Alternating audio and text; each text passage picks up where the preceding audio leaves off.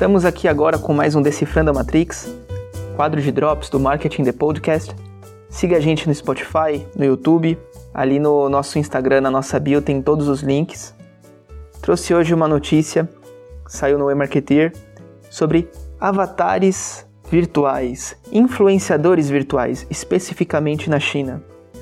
Lá na China eles já estão, com base em, em realidade aumentada e virtual, aplicando avatares virtuais em noticiários, em shows de músicas, até assim, atuando junto, interpretando junto com os artistas e também ali na, em publicidade.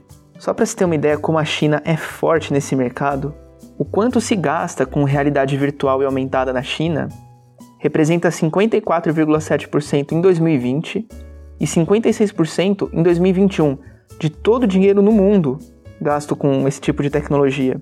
Claro que as marcas já estão de olho nisso especificamente para se comunicar com a geração mais jovem. Algumas marcas como Gillette, KFC, Pizza Hut já estão aplicando esse tipo de influenciadores virtuais nas suas campanhas.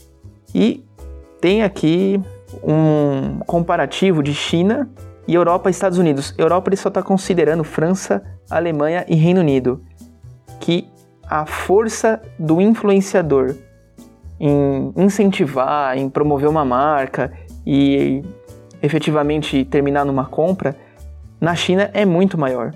A gente tem 13% na China com extremamente provável que vá fazer uma compra depois que um, um influenciador recomendou, principalmente numa live. Essa é a, é a pesquisa que está sendo mostrada aqui. E 53% diz que é provável, enquanto num consolidado de Europa e Estados Unidos, 12% é extremamente provável e 41% é provável. E aqui já temos uma foto, se você está consumindo esse conteúdo por vídeo, de uma influenciadora virtual chamada Ling, na China. Tem aqui também outras imagens dela.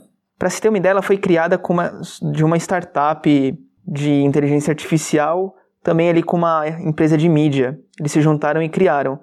Então ela tem tudo que o influenciador tem: vídeos curtos, campanhas e o mais importante, isso a marca, ela tem controle sobre a personalidade do influenciador. Essa, é, esse é o principal insight. Você quer um, uma celebridade ali que você possa tomar conta dos escândalos, para que não existam, na verdade, ou dominar ali seus comportamentos, o, a imagem que ela quer transmitir. Com essa tecnologia será muito possível e a China já está muito à frente nisso. Muito provavelmente a gente vai ver isso, mas com outras marcas, chegando aqui principalmente Estados Unidos, talvez Europa. Podem ficar de olho que isso pode ser uma, uma tendência muito grande. E como sempre o brasileiro já está muito à frente do seu tempo, a gente já tinha o dolinho e ninguém valorizou. Diz aí pra gente, você confiaria no influenciador virtual? Um abraço.